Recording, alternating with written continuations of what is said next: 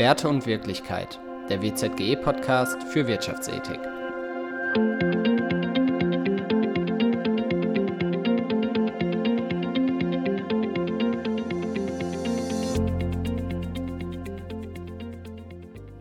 Hello, everyone. It is my pleasure to introduce a world renowned American politician, diplomat, and activist, Ambassador Andrew Young. Born on March 12, 1932, in New Orleans, Louisiana, Mr. Young has helped change the course of history.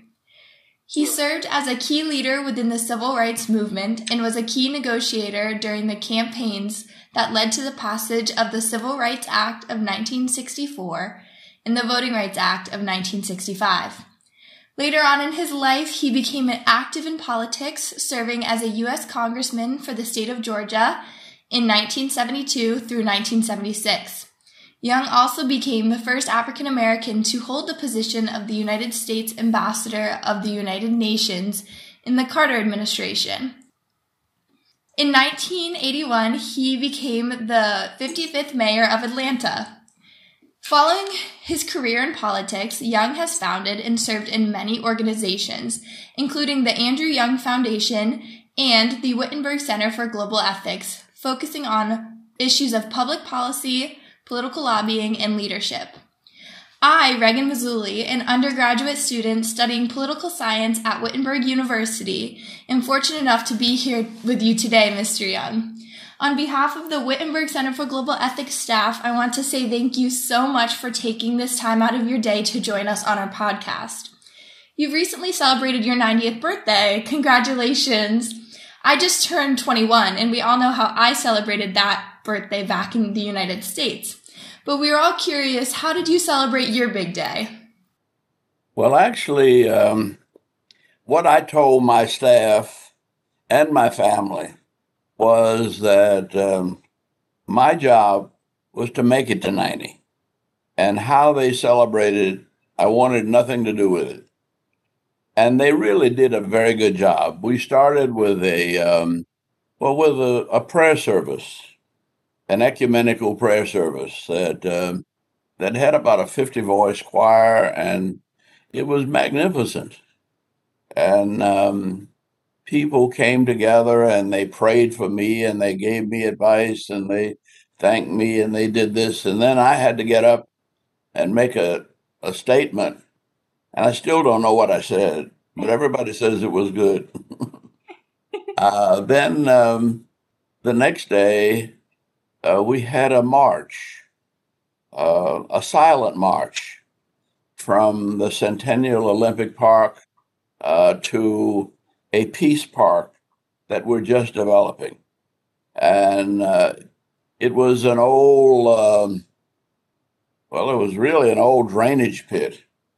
And we turned the drainage pit into a lake and uh, built bridges across it. And there are going to be statues of people who were in the peace movement uh, all over. And um, as we're doing it, uh, but um, the second day they they had a statue for me and so they put that up people asked me what i thought of it and i i really you know i think i, I said well it's eight feet tall and good looking that's all i ever wanted to be and uh, but well i don't feel like that's me up there uh, that symbolizes you know some of the things that i've done maybe but I, I have no emotional reaction to. There's another statue here, and I like it, and I like it because it's on the ground, and people come by there and they hold my hand and they take pictures with it, and I, I, I think that's that's nice. Uh, but then that night, uh, the Millennium Gate Museum uh, restructured. Well, they did a an exhibition of much of my life. There's a book that, that they published called The Many Lives of Andrew Young. And it starts with my childhood, and it's it's basically a coffee table book for, with pictures. Uh, and they um, they decorated a whole museum with that, and had a, a dinner of people who would well, they paid too much. I mean, they, they, they it was fifteen thousand dollars a couple. They told me, but basically, it was people who are willing to come together for a dinner to pay for, put up the money to build the statues of. Um, well, we got about five or six more of civil and human rights leaders that we have to cover, and so that, and then the um, third day we had a dinner with uh, about 1,900 of my closest friends. uh, and um, it was the first big dinner we've had in Atlanta for a long time because of the virus, of the coronavirus. And, uh, but it, it, again, it was for others and not for me. And I spent most of my evening getting my picture taken and uh, sh- saying hello to my friends. And I still have to go back and see what the program was all about. Uh, I have it set up on the computer in our, our conference room. And when we get through with this, I may go back and, and take a look at that and see how they celebrated my birthday. But it all went very, very well. Uh, and one of the things we were trying to do was raise money to keep the work of the foundation going uh, when um, I'm no longer around. That is very good. It sounds like a wonderful celebration that you had. It was, but um, it lasted a couple of weeks almost. And then I was putting off things uh, that I didn't, I couldn't do along with the birthday. And um, so they're still happening now my grandmother used to say, There's no rest for the wicked, and the righteous don't need it. So I don't know whether I'm wicked or righteous, but uh, I'm not getting much rest. Well, after reading about your life and what you accomplished, I noticed your impressive leadership skills. You know that good leadership is a huge topic here at the Wittenberg Center, so I must ask you what proper leadership in politics, society, and business looks like to you. Well, it looks like life. you know, that's what life is. Life is a combination of politics and business and art and science and finance and um, I think that that one of the things we've done here in Atlanta is we've been able to put it all together and make it work as an organic entity. That it's not separate things going on, but um, you can't have a concert if you don't have a place at the stadium booked and you can't book a place at the stadium uh, for 70,000 people uh, since most of them don't come from here. They come from all of Atlanta's. One of Atlanta's advantages is that um, within 500 miles of Atlanta, we probably have close to 5 million people because 500 mile radius goes all the way up to Columbus, Ohio, and all the way down to Disneyland, practically, and all the way over to New Orleans. And we've got a lot of people in this part of the United States, and we happen to be the the place where, well, we we have tried to become the place where if you want to get all your family and friends together, come to Atlanta and we'll show you how to get them together and have a good time doing it. Now that's uh, that's not that this we are an, only an entertainment city.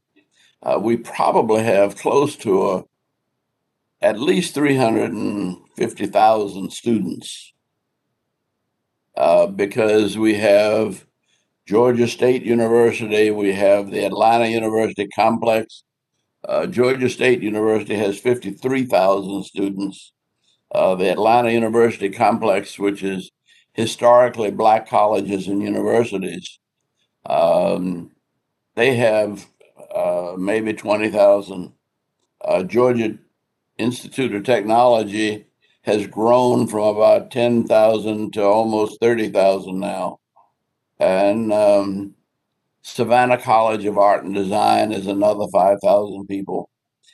And so we're, uh, we're, um, we're education, we're entertainment, and uh, we're growing so fast. I don't know what we're going to become, but when I became mayor, we were just about a half a million people, uh, and that was in well when I, I, when I came to Atlanta in 1961, we were about a half a million people. I think now we're um, we're getting close to six million, and most of these are things that we have grown in the last few years just by creating the synergy between art, education, politics, and economics. Leadership in politics, society, and business is often discussed in terms of competition. Now, in the March 2022 issue of Atlanta Magazine, you said something remarkable. And I quote, My feelings was that anybody that I am running against, we should be better friends when we get through than we were when we started. Beyond running for office, how did this attitude shape your leadership? Well, for one, it's good politics, it's good business, uh, and it's good religion. You don't have to be on opposite sides. You know, what I always tended to do was find something that we believed in in common so that whoever I was running against, they wanted to do well for the city uh, or the state. And um, as I began to understand their ideas, I reached out to try to understand what they really wanted to do. And insofar as I could agree with it, why fight it? I would then add my uh, agenda or some of the nuances that I um, experienced or wanted to contribute. And instead of a clash uh, between adversaries, we, we become a partnership uh, that we do it together. And and I've I've been very successful with that. I mean, I have become better friends. Because one, I never call my opponent's name uh, for fear that somebody might call it an attack. Um, I speak to them as, say, my opponent, or uh, you know, and I'd, I'd, I'd keep the the language on the issues rather than on the personalities. Uh, and I tend to do that from the civil rights movement. It was very difficult in the early 60s. Uh, people wanted to see black and white people as two different phenomena and at war with each other. And one of the secrets of Martin Luther King's nonviolence was that uh, we wanted people not to be enemies and adversaries. We were not trying to win against them. We were trying to win them over to a common, you know, a common point of view. And we were able to do that in the civil rights movement. Because the truth of it is, you learn to live together as brothers and sisters, or you will perish together as fools it sounds like this philosophy goes back to your early days and it's great to see you still still discussing and using this philosophy today as a leader mm-hmm. One major aim of your life was to build a global cooperation networks in light of the recent war in ukraine there are many different questions circulating on whether global cooperation is still the recipe for success in the future what do you think again i think it's absolutely necessary uh, Dr. King used to have a speech. I can't remember it exactly, but he would say that um, when you get up in the morning and you put on your shoes, uh, you may have on your shoes alone uh, rubber from Africa and leather from uh, Italy. Uh, and that uh, the cotton may have come from Egypt uh, and it may have all been assembled and woven in India or Japan. And that we really are one world. And um, instead of magnifying our differences, uh, let's maximize the things that we have in common. And the things that uh, we can do together to make everybody better. That's a great way to put it. In your life, you were sometimes forced to cooperate with people whose moral stances you did not share. For example, fighting against the South African apartheid regime as a U.S. ambassador. When should one compromise and how, and when should one stop cooperating? Well, I never thought of it. Well, for one thing, compromise is not bad. I would rather say, instead of compromise, I would rather say that um, we must find some common ground on which we can live together as brothers and sisters rather than on separate islands where, where we emphasize the things that are different. Uh, let's come together and maximize the things that we share in common. And ironically, the thing that we share in common mostly is we may disagree on politics, but um, we almost can't get along without the Chinese in business. Um, even in the midst of the war with Ukraine, uh, Europe needs oil from Russia. It was Russia's refusal to admit well they didn't they didn't realize how much they were dependent on the rest of the world and if the rest of the world says wait a minute no you you can't destroy your brothers and sisters in Ukraine. That's against the basic rules of humanity. Uh, and we're not going to cooperate with you, and we're not going to do business with you if you continue to take advantage of them. That's what we're in the process of doing. Now, it's still a war, but it's not a world war. And we have pretty much united uh, much of the West, uh, maybe all of the West. But uh, when we were recruiting for the Olympics and we were trying to bring the Olympics here, Atlanta set out to win over the Russians. and um, we actually set up a whole delegation we took 3,000 people from Atlanta uh, to visit Russia. That was a big tourist contribution because Russia wasn't that big on tourism back then.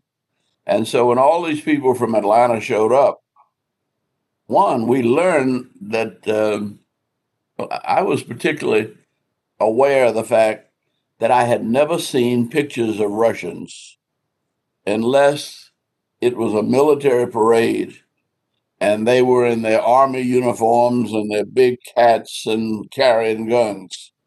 And when we got over there and realized that, that um, on any given day, Russians don't look too much different from us. uh, and if you would take 50 people from Russia and bring them to Atlanta, you couldn't tell the difference. And actually, we did that. We planned our visit so that the people in the United in Atlanta who could afford to pay an extra hundred dollars uh, on their tickets, and we got three hundred tickets. There was three thousand Atlantans, and then with the hundred dollars that we each paid, we were able to buy 300 tickets to invite Russians back to Atlanta. And they lived in our homes, and we took them to the movies and we took them shopping. The thing that they were most impressed about were when they went into one of our big supermarkets. You know, they had not seen anything quite like that where you you go in a place and it's a whole city square block, and there's nothing but food. They were they were very impressed in their you know two week visit. Uh, so we found a common ground, and we did get the votes of the Russian Olympic team uh, to bring the Olympics to Atlanta. Uh, and um, I I have found that you know in, in the course of all of the things that I've done, my work with the churches, my work with the civil rights movement. I was in Germany in 1953 as a student helping to build a refugee camp uh, for stu- people who were coming over from the east to the west.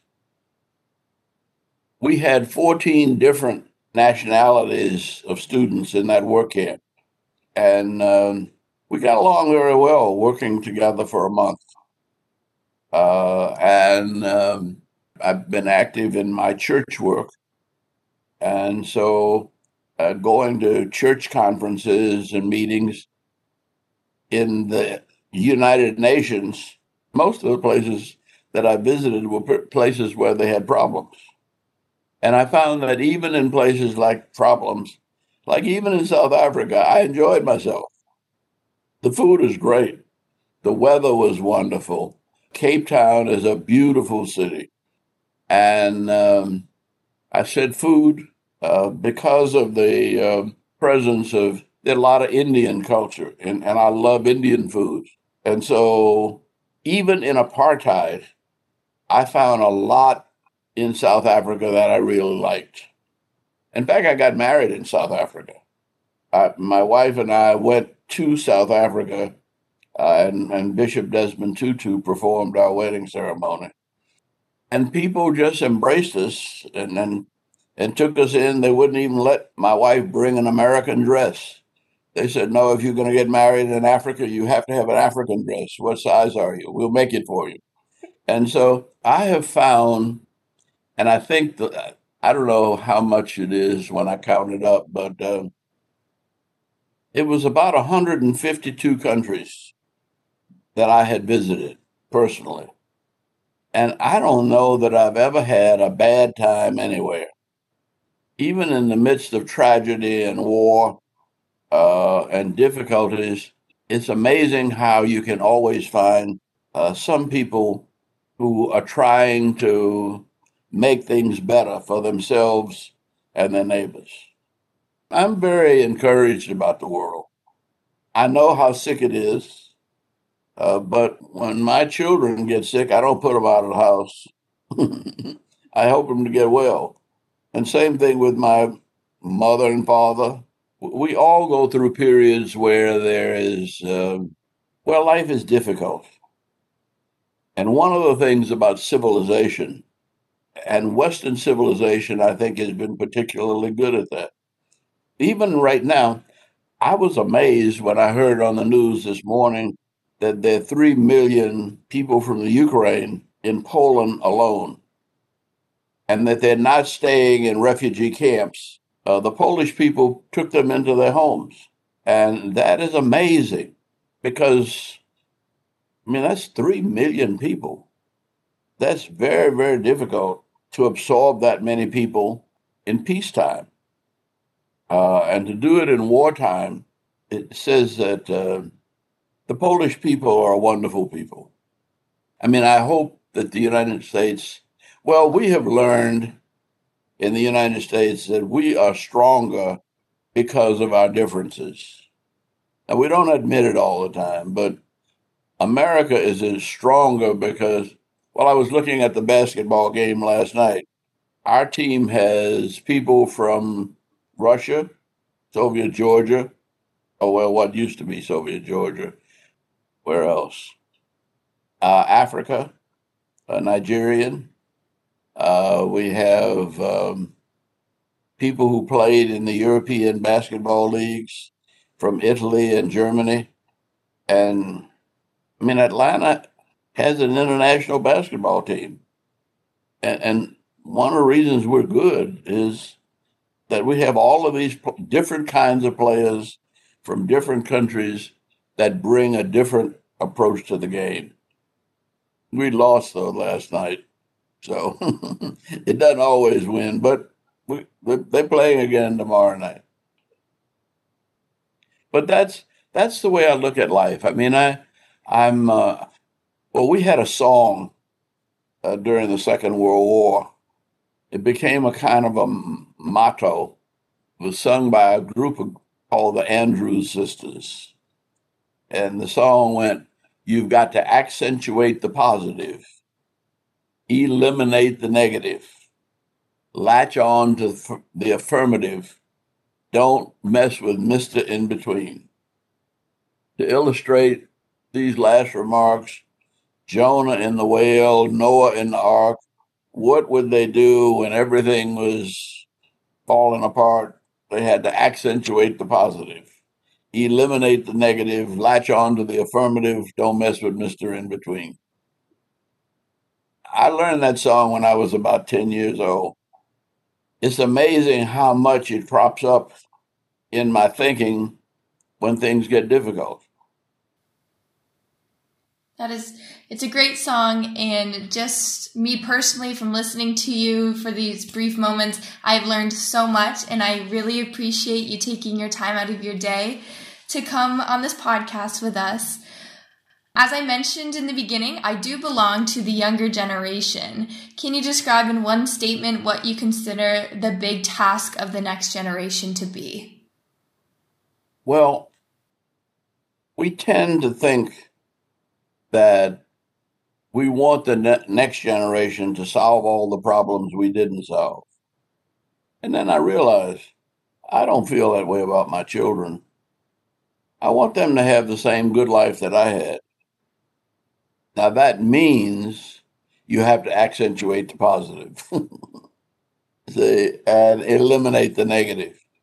Uh, it means you have to ask what is it? It's a poem, it's a prayer that's attributed to Bobby Kennedy. Uh, some people see things as they are and ask why not why others see things as they could be and ask why not.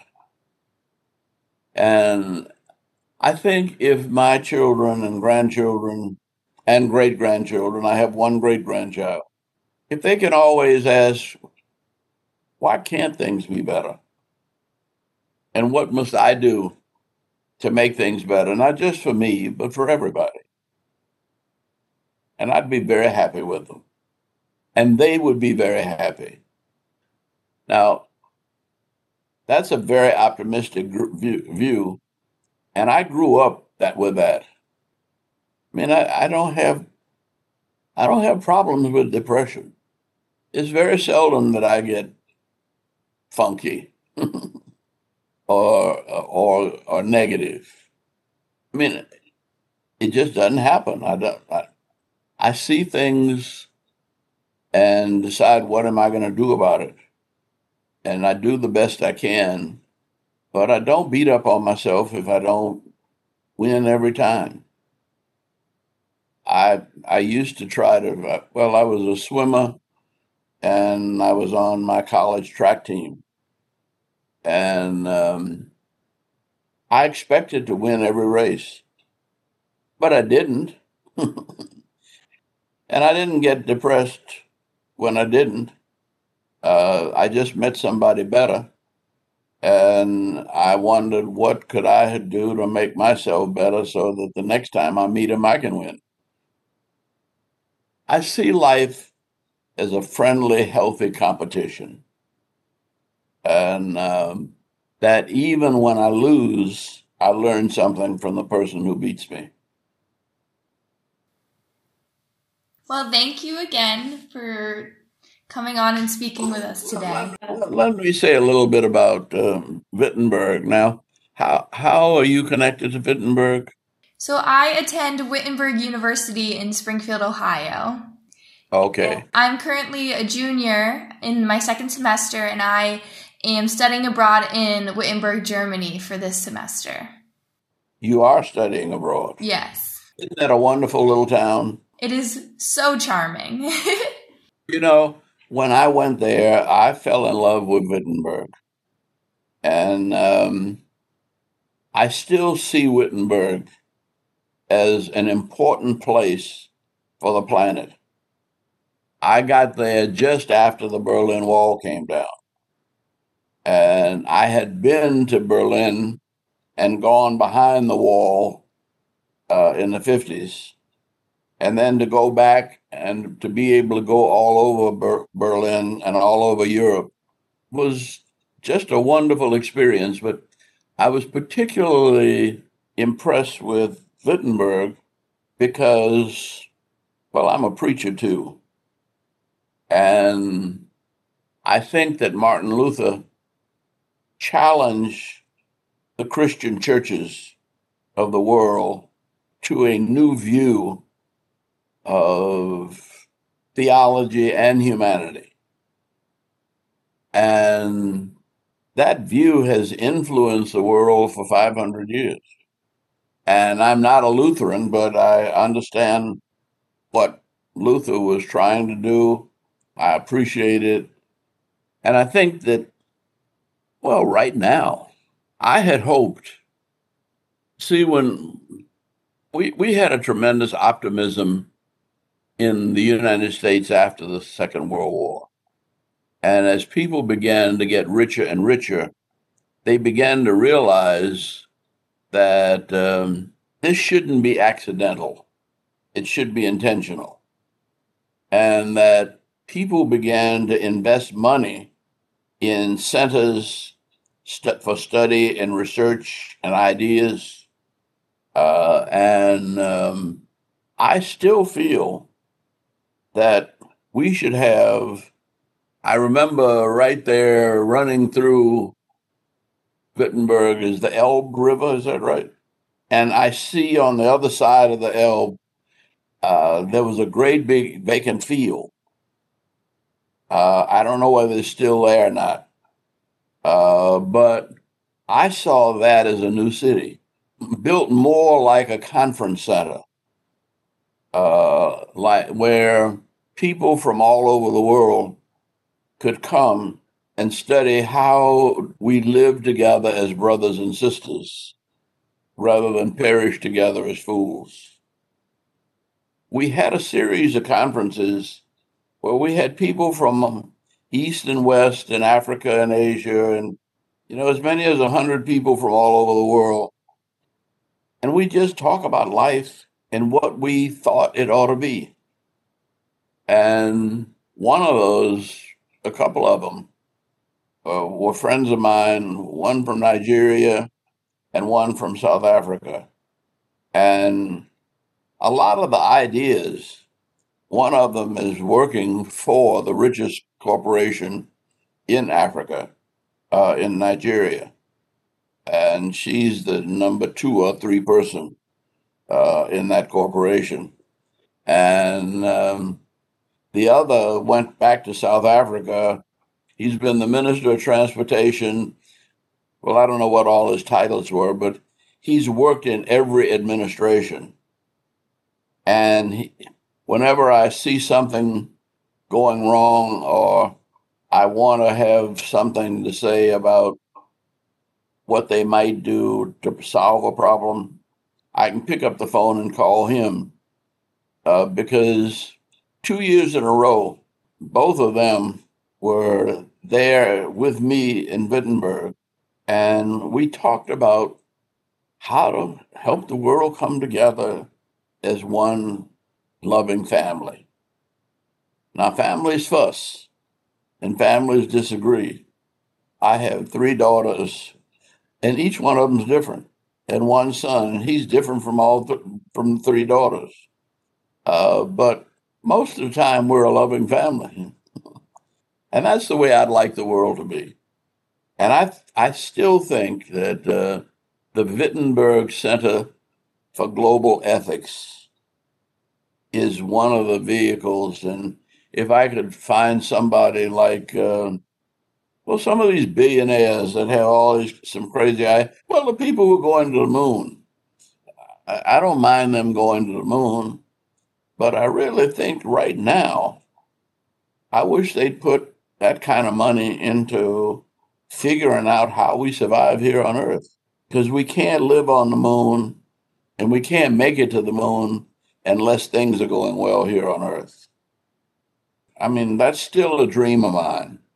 So I hope you all will carry that dream. And if you don't agree with anything else I say, agree with me that there needs to be several places in the world where people can come together from different backgrounds and they can look at the problems of the world from different perspectives. And they can um, they can find ways to live together in peace and prosperity. Amen Yes, I do agree. Amen. okay. On behalf of the Wittenberg Center, I want to just say thank you again for discussing all of, and answering all of our questions for us. It was a pleasure to speak to you, and I wish you the best of luck. Well, thank you. It takes more than luck. Mm-hmm. It's really faith. Luck runs out, but faith prevails. You know, I guess I wake up in the morning believing that I can make this a better day for me or for somebody. Okay, God bless you. Thank you again. Bye.